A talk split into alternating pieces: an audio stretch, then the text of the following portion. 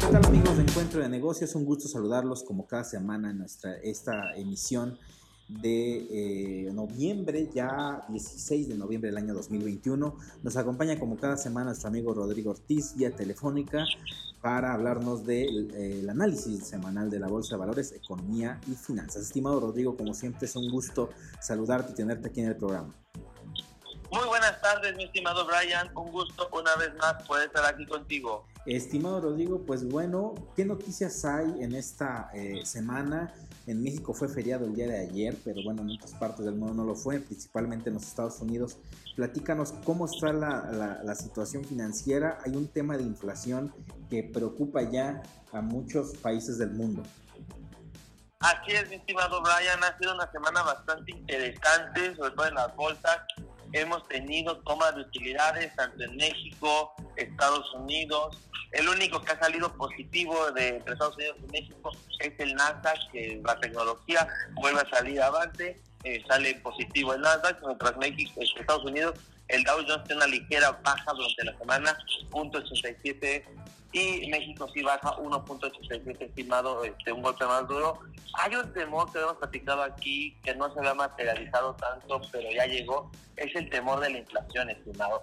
Ya lo habíamos platicado justo el martes pasado, salió el dato de la inflación en México, el cual estaba, nos arrojó que era 6.4% en, en México lo veíamos venir, este, o sea, un poco elevado, pero habíamos estado en esos niveles del 5, 5.60, entonces no sale tanto, o sea, es un mal resultado para México, pero no sale de, ese guion que ya se veía viniendo. Sin embargo, salió en Estados Unidos y fue un golpe durísimo, estimado. Por eso tuvimos las caídas en las bolsas de Estados Unidos, que ha venido a los, los últimos días una pequeña recuperación, pero fue lo que le pegó. Estados Unidos se arroja una inflación anualizada, estimado, del 6.2%. Recordemos que en Estados Unidos el, lo que buscan de inflación es 2%, o sea, está 300, 300%, o sea, tres veces más alta de la, de la inflación objetivo de los Estados Unidos. Entonces realmente es una inflación sumamente elevada para Estados Unidos y, para cualquier país desarrollado es sumamente alto, un 6%. Eso le entró el tema de los inversionistas, justamente por eso toman utilidades y pues vamos, vamos, vamos viendo, no lo hemos aplicado aquí, viene por una crisis de contenedores, la crisis de comercio internacional y demás, la misma pandemia, pero vean cómo ahora sí se está reflejando y si Estados Unidos le llegó un 6.2%, no quiero pensar en México en cuánto vamos a llegar a final del año cuando esta inflación nos la trasladen con todo lo que les compramos, estimado. Sí, estimado, es un tema que eh, es un tema ya global. Se habla que también la inflación ya llegó a Europa, también están resintiendo ya la alza de los precios. Lo dijimos aquí hace algunas semanas sobre que iba a ser un fin de año caro, que íbamos a resentir precios altos Todavía ni siquiera llegamos al final del mes de noviembre, o al menos en países como en Estados Unidos, donde eh, están eh, el famoso Black Friday y tienen su, su periodo de descuentos de fin de temporada. Ahí vamos a también poder visualizar y medir Cómo, cómo, se comporta el consumo en los Estados Unidos y después en el mes de diciembre ver cómo es también ese comportamiento general del consumo basados en este tema de la inflación estimado porque se disparó, lo hablábamos hace un año, imprimieron dinero en los Estados Unidos de manera eh, pues sin tajo con tal de, mantener a las personas eh, pues con efectivo por la cuestión de la pandemia, la gente no, tenía eh, empleo, se quedaban sin empleo, pero irónicamente estimados, viendo un análisis profundo de lo que pasó, eh, después de que ya hubo una, reapertura y una recuperación, lo cierto es que eh, muchas personas prefirieron seguir viviendo de la ayuda y dejaron de lado buscar un empleo. Incluso algunas cadenas de, de, comida rápida estaban pagando por hora cantidades altas, más del salario mínimo, porque no encontraban personas para que, para que ocuparan los puestos. Entonces, creo que es una paradoja muy este, extraña y que ya está teniendo repercusiones sumamente eh, pues, importantes y riesgosas para la economía mundial, estimado, porque ese es solo un factor digamos que es solamente una ficha del dominó del efecto que puede tener mezclado con la crisis de los contenedores, las cadenas de suministros a nivel mundial está eh, eh, fluyendo como un, con un cuello de botella porque prácticamente no están llegando los productos a los almacenes como se hacía normalmente por este alza de la demanda de repentina que hubo con las aperturas económicas en varias partes del mundo y ahora la inflación pues está teniendo como una mezcla de todo esto, estimado. Así es, estimado, sí, la verdad es que lo, hemos platicado aquí durante el último año, lo que se veía venir era el error de Estados Unidos, estar imprimiendo tanto dinero, ese era el error al que se enfrentaban, ese era el problema que se enfrentaban, estimado, que iba a haber inflación. Tardó en llegar, tardó más de un año en llegar, era lo que se veía, pero al final llegó y lo dices muy claramente, los efectos de la pandemia, lo que nos trajo en el comercio internacional, que las fábricas cerraron y, y que fue irónico porque todo el mundo pensó que con la pandemia la demanda de productos iba a bajar. Lo que no nos dimos cuenta y ningún economista previó fue que esa demanda nunca bajó. Lo que realmente pasó fue que esa demanda se trasladó a otros mercados, a mercados virtuales, a mercados de de ejercicio, a, a, mercados de computación y tecnología para la casa, mercado de, muebles para equipar las casas como oficinas. Entonces, todo, todo esto este, se, se migró, esa es la realidad, estimado, migró de mercado y realmente hizo tuvo el problema que nadie lo vio venir.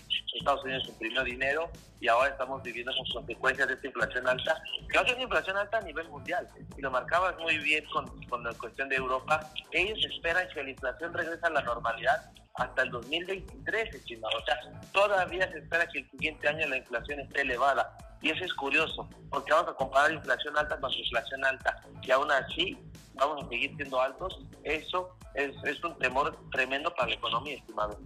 Sí, así es, estimado. Creo que eh, queda muy claro lo que, lo que mencionamos y previmos aquí, que en algún momento el efecto que estaba provocando Estados Unidos de imprimir dinero se iba a notar. Ya llegó el momento y la factura se está cobrando.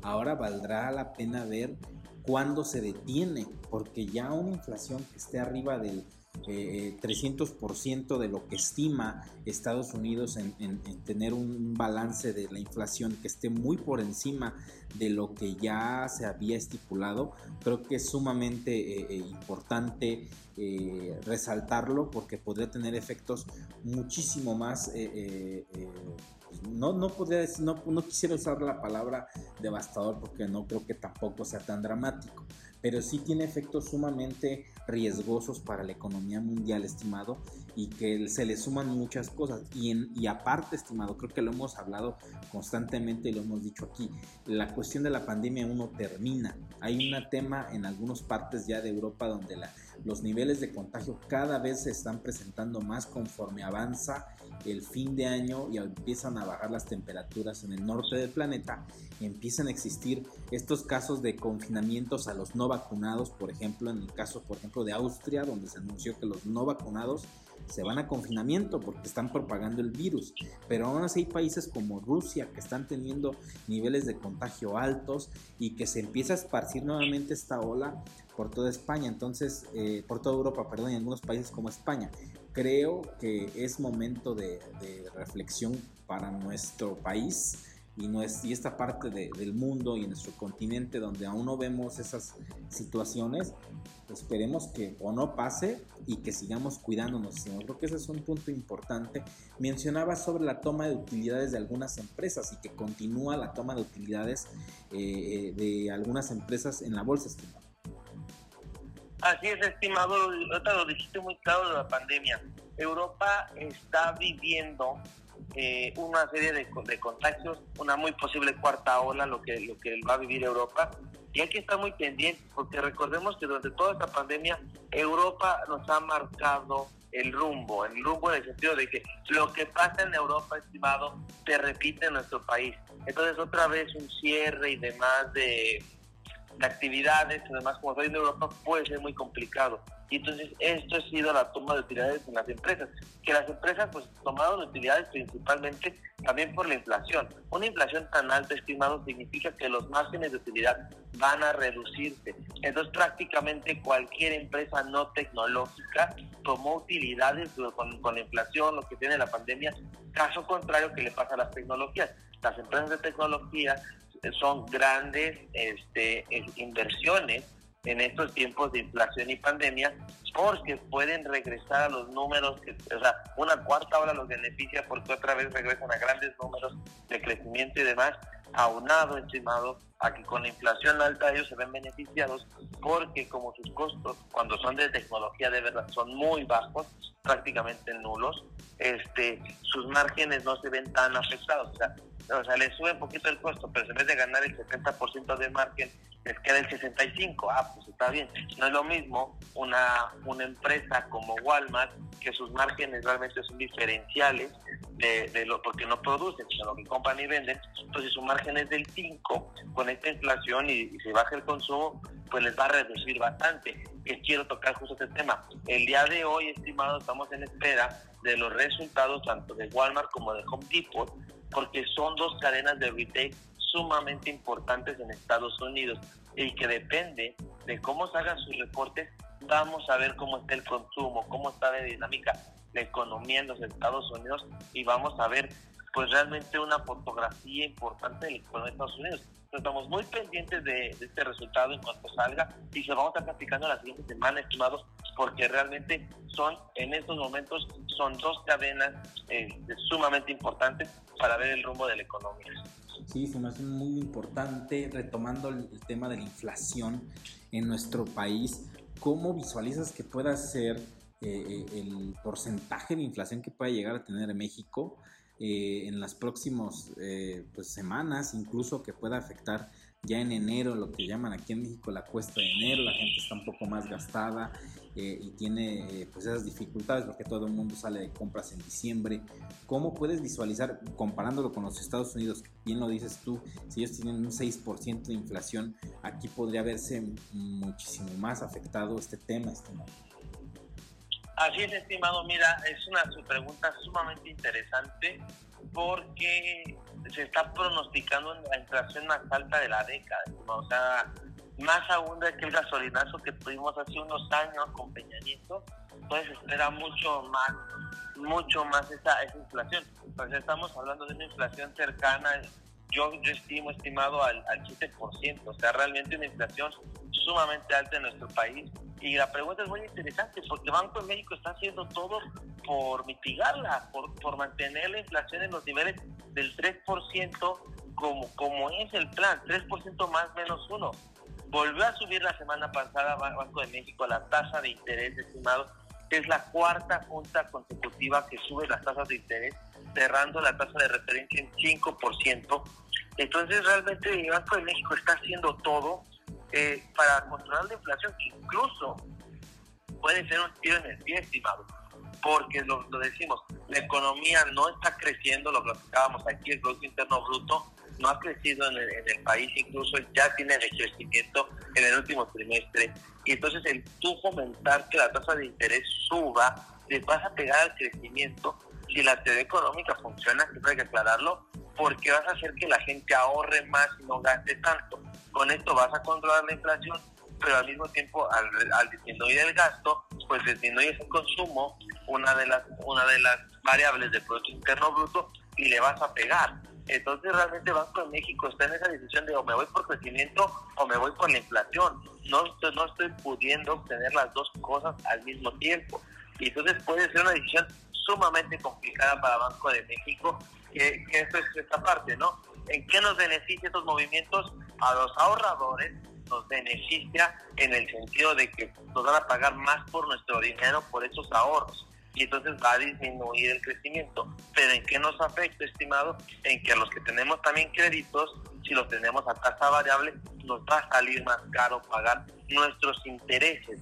Entonces es ahí donde depende de qué lado de la moneda estemos, este, puede ser una u otra nuestro, nuestro posicionamiento pero realmente creo que Banco de México, tome la decisión que tome, va a afectar una u otra forma. Banco de México solo tiene que decidir a qué, qué, afecta menos, pero realmente es un problema sumamente importante lo que estamos viendo ahorita, eso es a nivel mundial, estimado, esa es la cuestión.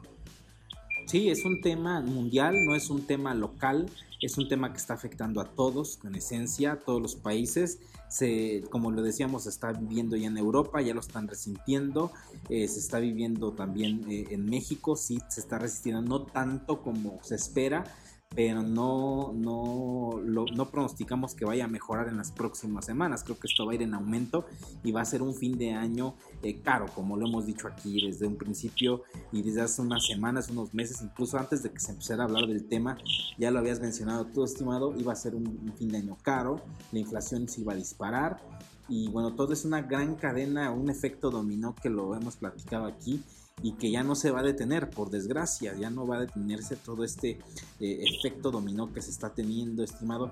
Y eh, pasando, pasando, estimado, al tema del criptomercado. Me llama mucho la atención porque empieza a tener un comportamiento similar al de eh, los mercados, al mercado de valores, donde hay toma de utilidades, baja el precio del Bitcoin como pasó el día de hoy como con un tema de baja del precio por toma de utilidades, pero va muy relacionado, estimado, a que los inversionistas están acercándose a este eh, criptomercado para pues refugiarse de alguna forma de la inflación, estimado, porque también es una parte que, que, es una realidad.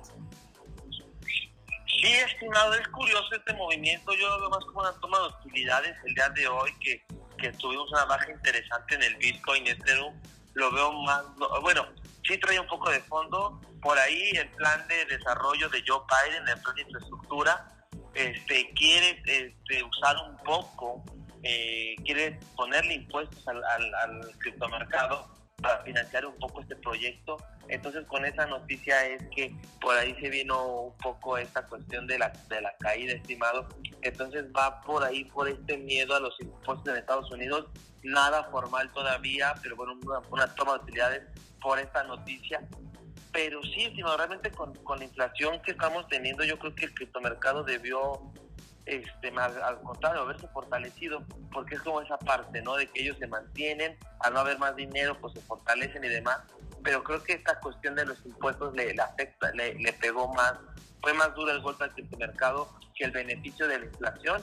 Sin embargo, pues todavía con esa tendencia alcista, al final sigue con esa resistencia el Bitcoin sobre los 30 mil dólares entonces yo creo que todavía esto le queda cuerda, estimado, que para seguir subiendo vamos a ver porque nada está escrito, pero creo que si es una toma de utilidades, no es una corrección aún, pero hay que estar atentos a ver qué, otras noticias nos va a dar del criptomercado para ver cómo se va a estar comportando. Sí, estimado, hay, un, hay una resistencia al, precio del Bitcoin de hasta los 60 mil dólares, no ha bajado, eh, no ha roto esa línea de los 60 mil dólares, eh, creo que es importante. Creo que la tendencia a mantener ese, esa, esa barrera todavía está. Eh, al menos hasta ahorita de este momento hay un sostén en, la, en el precio hasta los 60 mil dólares.